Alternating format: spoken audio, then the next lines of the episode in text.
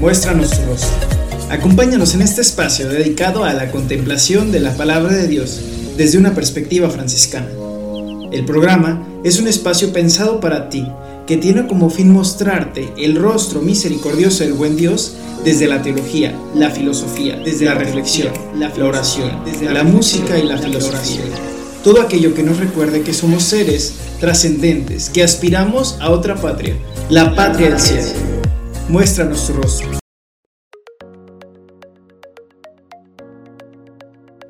Hola, hola queridos hermanos, hermanas, paz y bien, sean todos bienvenidos a este programa Muéstranos tu rostro por Radio Dem 90.5, la radio de la Universidad de Monterrey. El día de hoy tendremos un tema muy interesante y los invitamos a que se queden con nosotros. Trataremos un poquito sobre la historia de Caín y Abel. Es en realidad una exégesis de el Génesis, capítulo 4, versículos del 1 al 16 y lo iremos de alguna manera desglosando versículo por versículo para su mayor entendimiento. Pero antes de entrar en materia, quiero invitarlos a que se comuniquen a las líneas de la cabina de Radio DEM 90.5 8183 36 6162 y 8183 36 4203. También les recuerdo que estamos en Spotify, búscanos como arroba de.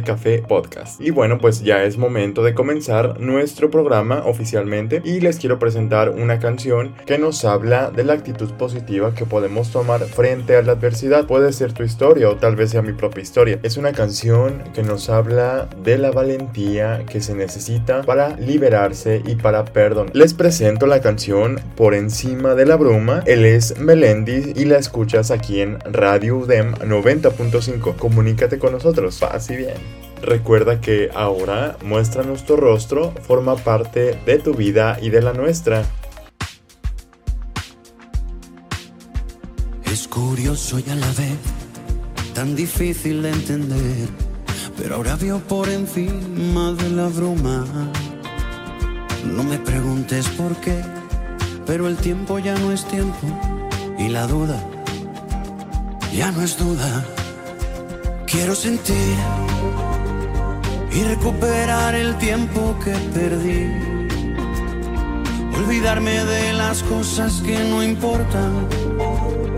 Voy a volver a saltar y a sonreír, a ser aquel niño que fui. Ya nada estorba. Soy valiente y tengo fe, por corazón llevo un lazo que nos une recordando cada beso, cada abrazo. Soy valiente al perdonar todo aquel que me ha herido y a entender lo que aprendí, reinterpretando el camino, soy yo mismo, soy yo misma.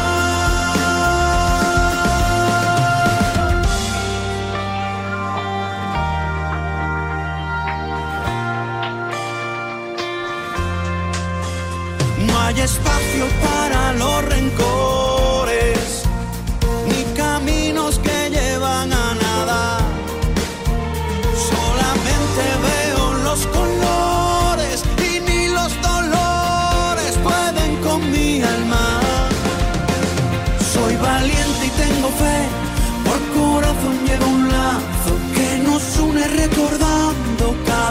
beso, cada abrazo. Soy valiente al perdonar a todo aquel que me ha herido y a entender lo que aprendí, reinterpretando el camino. Soy yo mismo. Soy yo mismo.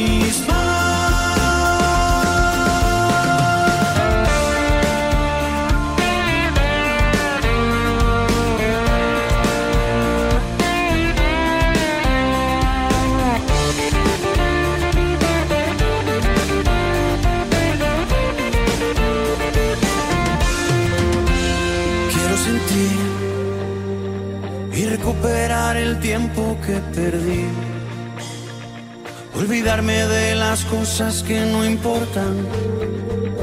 Voy a volver a saltar y a sonreír, a ser aquel niño que fui, ya nada estorba. Soy valiente y tengo fe, por corazón llevo un lazo que no nos une recordando cada beso, cada abrazo. Soy valiente al perdonar a todo aquel que me ha herido y a entender lo que aprendí, el camino. Soy yo mismo,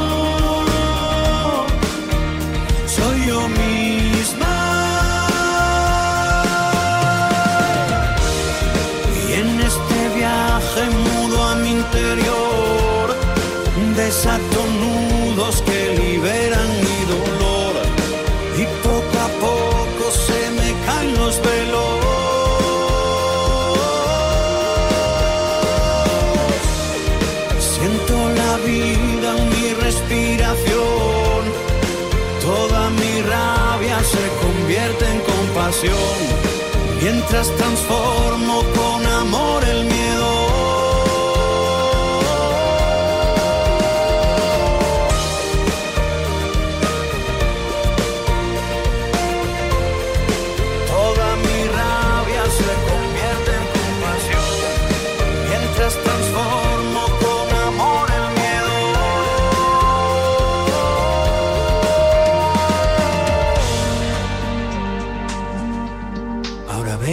encima de la bruma. Muchas gracias por quedarse con nosotros sintonizando el 90.5 de su radio, Radio DEM 90.5.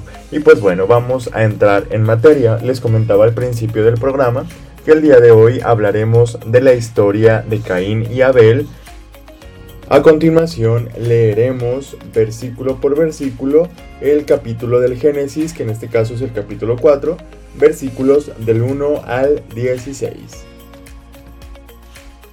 Y el hombre conoció a Eva, su mujer, y ella concibió y dio a luz a Caín, y dijo, He adquirido varón con la ayuda del Señor. Después dio a luz a su hermano Abel, y Abel fue pastor de ovejas, y Caín fue labrador de la tierra. Y aconteció que al transcurrir el tiempo, Caín trajo al Señor una ofrenda del fruto de la tierra. También Abel, por su parte, trajo de los primogénitos de sus ovejas y de la grosura de los mismos. Y el Señor miró con agrado a Abel y a su ofrenda, pero a Caín y su ofrenda no miró con agrado. Y Caín se enojó mucho y su semblante se demudó. Entonces el Señor dijo a Caín, ¿por qué estás enojado? ¿Y por qué se ha demudado tu semblante? Si haces bien, no serás aceptado, y si no haces bien, el pecado yace a la puerta y te codicia. Pero tú debes dominarlo. Y Caín dijo a su hermano Abel, Vayamos al campo. Y aconteció que cuando estaban en el campo, Caín se levantó contra su hermano Abel y lo mató. Entonces el Señor dijo a Caín, ¿Dónde está tu hermano Abel? Y él respondió, No sé, ¿soy yo acaso el guardián de mi hermano? Y él le dijo, ¿qué has hecho? La voz de la sangre de tu hermano clama a mí desde la tierra. Ahora pues, maldito eres de la tierra, que ha abierto su boca para recibir de tu mano la sangre de tu hermano. Cuando cultives el suelo, no te dará más su vigor, vagabundo y errante serás en la tierra. Y Caín dijo al Señor, mi castigo es demasiado grande para cargar con la culpa. He aquí, me has arrojado hoy de la faz de la tierra, y de tu presencia me esconderé, y seré vagabundo y errante en la tierra. Y sucederá que cualquiera que me halle me matará. Entonces el Señor le dijo, No será así, pues cualquiera que mate a Caín, siete veces sufrirá venganza. Y puso el Señor una señal sobre Caín, para que cualquiera que lo hallase no lo matara. Y salió Caín de la presencia del Señor y se estableció en la tierra de Nod, al oriente del Edén. Hasta aquí esta primera lectura del relato de la historia de Caín y Abel. Les repito la cita, es Génesis capítulo 4 versículos del 1 al 16. Muy bien, ahora a modo de introducción. Primero se señala que en la historia de Caín y Abel, estamos también dentro nosotros. ¿Por qué? Porque al igual que esta historia, en la historia de cada uno de nosotros existe una relación negada. Por ejemplo, una relación del uno con el otro rechazada, relaciones fraccionadas en la familia, entre los amigos o entre alguno de nuestros hermanos de profesión. Sí, porque hemos tenido esta experiencia negada, esta historia es también la nuestra. El libro del Génesis, sobre todo en este capítulo, nos muestra que la creación es respetada cuando se reconoce la fraternidad. Este dato es de suma importancia. Una fraternidad que de tanto en tanto se revela incómoda, quizá porque pone en muestra un aspecto de mí que me desilusiona o que no corresponde simplemente a mis exigencias. En esta narración encontramos un detalle interesante. La palabra hermano y el nombre de Abel aparecen siete veces en el texto. Sabemos que en el lenguaje bíblico el número 7 indica totalidad. Encontramos pues la palabra hermano, que se refiere solo y exclusivamente a Abel. De hecho, Caín jamás viene llamado hermano de Abel. Tenemos la palabra Abel, que significa vapor, soplo, vacío, poquedad. Como ven, este nombre parece ser más un atributo que un nombre propio. Por eso, en la tradición hebraica no es usado como un nombre de persona, solo aparece así con este uso en esta ocasión. Ahora bien, ¿qué significa este detalle? Es decir, que aparezca siete veces el nombre de hermano y el nombre de Abel, se piensa que en el texto ambas palabras van de la mano. De hecho, en la intención del autor son de suma importancia por el detalle antes señalado. El hermano es como el soplo, como el vapor, no es tan fácil de captarlo, se nos va, se nos escapa, es una fatiga percibirlo, se requiere tiempo para aprender a captarlo, a cómo tener cuidado de él y a cómo convivir con él. No es fácil. Hoy se nos propone esta bella historia para comenzar a entender que ese soplo, que ese vapor, que es el hermano, requiere mi delicado cuidado y para estar alertas de no caer en la tentación en la cual cayó Caín y trajo como consecuencia el homicidio de su hermano. Pues bien, esta historia es una bonita instrucción y siempre la palabra de Dios por sí sola se constituye en una norma de discernimiento. Bueno, primero vamos a ver los protagonistas. Versículo 1 y 2. Dice el texto, y el hombre conoció a Eva, su mujer, y ella concibió y dio a luz a Caín y dijo, he adquirido varón con la ayuda del Señor.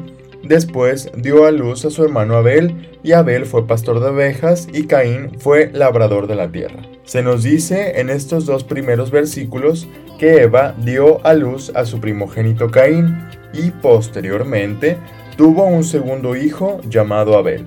Se nos dice también el oficio desempeñado por cada uno de ellos. Abel fue pastor de ovejas y Caín fue labrador de la tierra. Notamos lo siguiente, ya había señalado que el nombre de Abel significa vapor, soplo, vacío, poquedad. Quizá el nombre mismo nos dice ya como preludio la existencia corta y efímera en el tiempo de la vida de Abel, pues él tendrá una muerte repentina y pasará sobre esta tierra como un soplo. Hay una cosa interesante que quiero señalarles.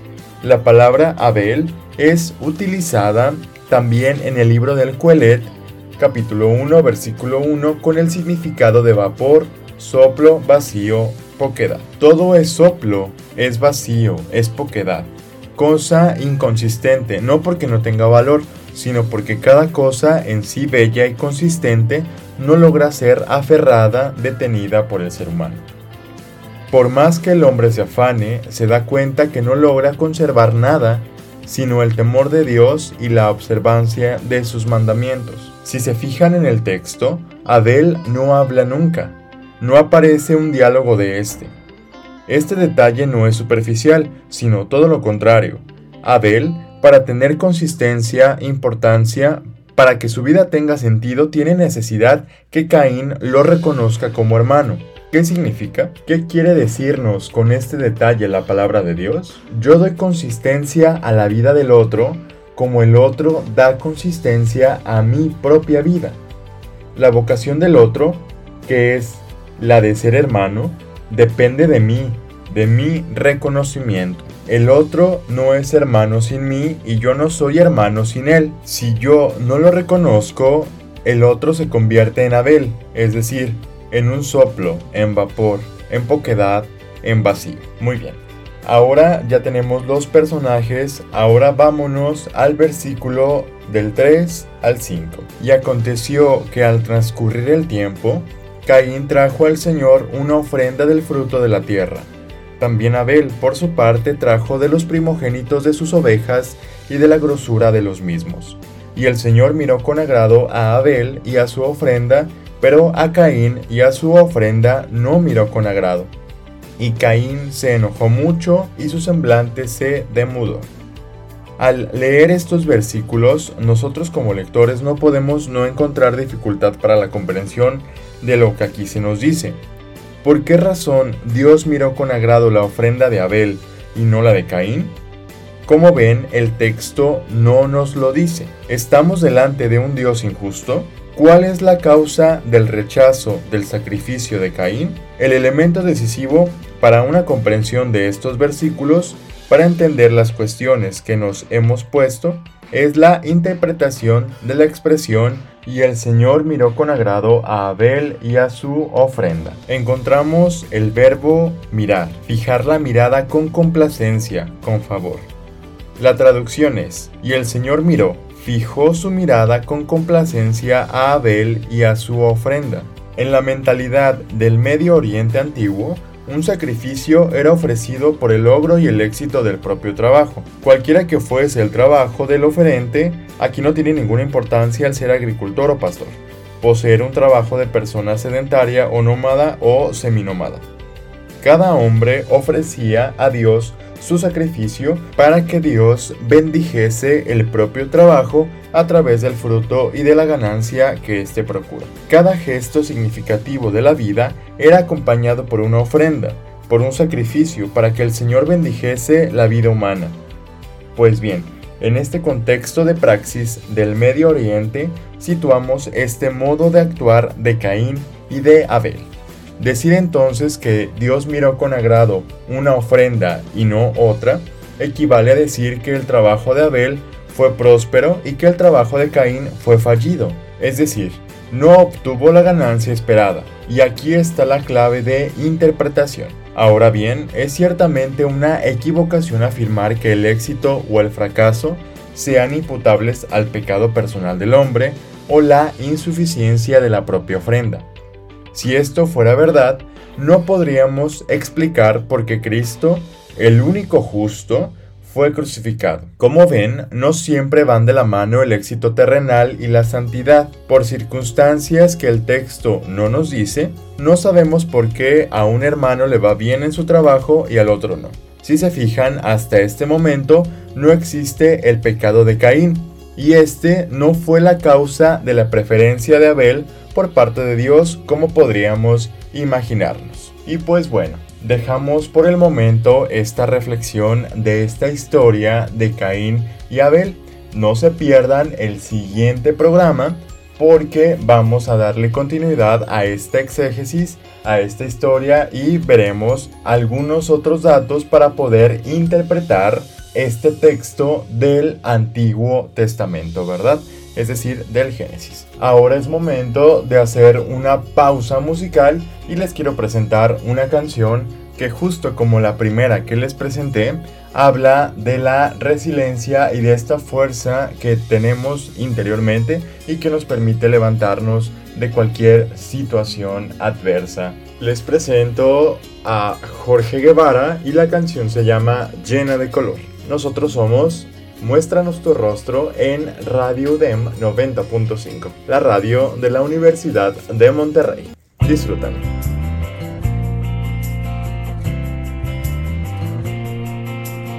Sacó su maquillaje y unas arracadas. Ya le quitó el candado a la resignación. Se puso aquel vestido que colgaba en el rincón y unos zapatos de tacón. y encontró la mirada que tenía perdida. Recuperó la fuerza y se armó de valor. Y todas las heridas ya las puso en el cajón, junto a la desilusión. Porque a pesar de todo, siempre vive esperanza,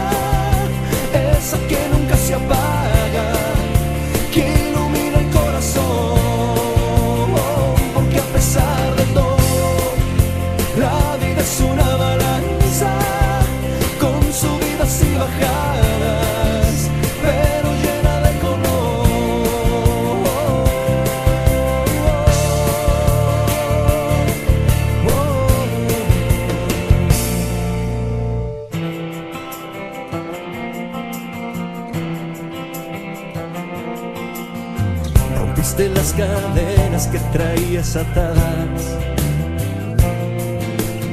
Sacaste la bandera de la libertad. Subiste a las estrellas, ya no hay nada que dudar. Eres grande como el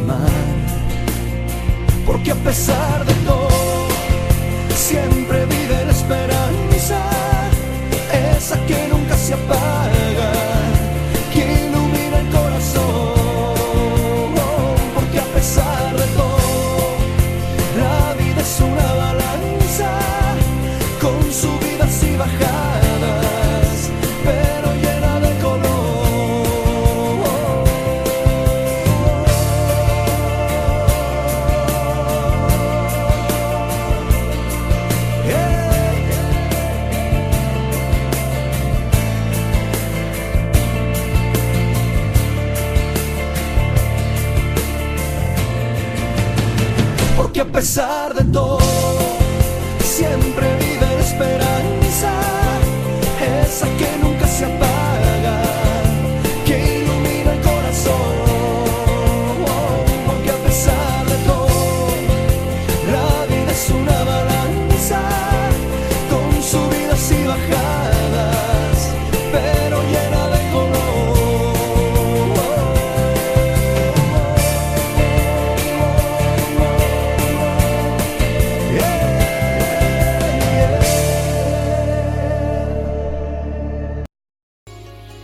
A continuación les presento las noticias que se han generado en la Tierra Santa en los últimos días.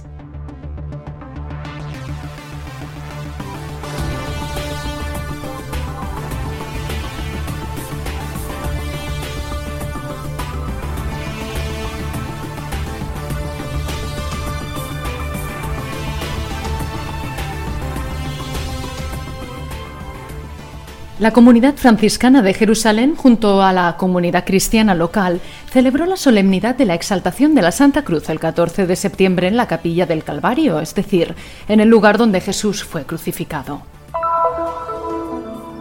En septiembre, que coincide con el mes judío de Tirri, Jerusalén es testigo de las celebraciones religiosas más sagradas para los judíos. Estas fiestas están relacionadas con el arrepentimiento y la renovación. La Universidad de Belén inauguró el 6 de septiembre el edificio que lleva el nombre del cardenal John Patrick Foley, que albergará la Facultad de Enfermería y Ciencias de la Salud Tarek Ahmed Yufali. Un amor exageradamente grande es el tema del diálogo con Fray Francesco Patón, custodio de Tierra Santa, sobre los estigmas de San Francisco, fiesta celebrada el 17 de septiembre.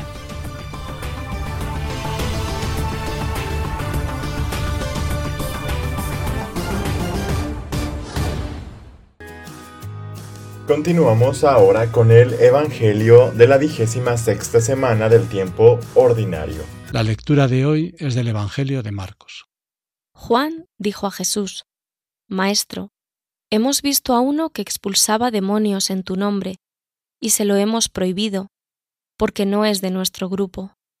Jesús replicó, No se lo prohibáis, porque nadie que haga un milagro en mi nombre puede luego hablar mal de mí pues el que no está contra nosotros está a favor nuestro. Os aseguro que el que os dé a beber un vaso de agua porque sois del Mesías, no quedará sin recompensa. al que sea ocasión de pecado para uno de estos pequeños que creen en mí, más le valdría que le colgaran del cuello una piedra de molino y lo echaran al mar. Y si tu mano es ocasión de pecado para ti, córtatela. Más te vale entrar manco en la vida que ir con las dos manos al fuego eterno que nos extingue. Y si tu pie es ocasión de pecado para ti, córtatelo. Más te vale entrar cojo en la vida que ser arrojado con los dos pies al fuego eterno.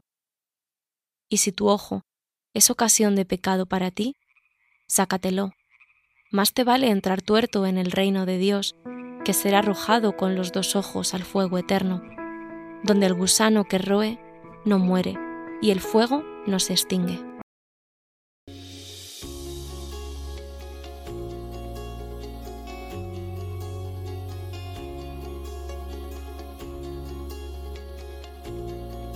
En este Evangelio se recoge aquí un conjunto de enseñanzas de Jesús que se refieren principalmente a lo que debe ser la vida de la iglesia. El primer grupo de exhortaciones relata dos episodios en los que el Señor indica las actitudes que debemos vivir los cristianos.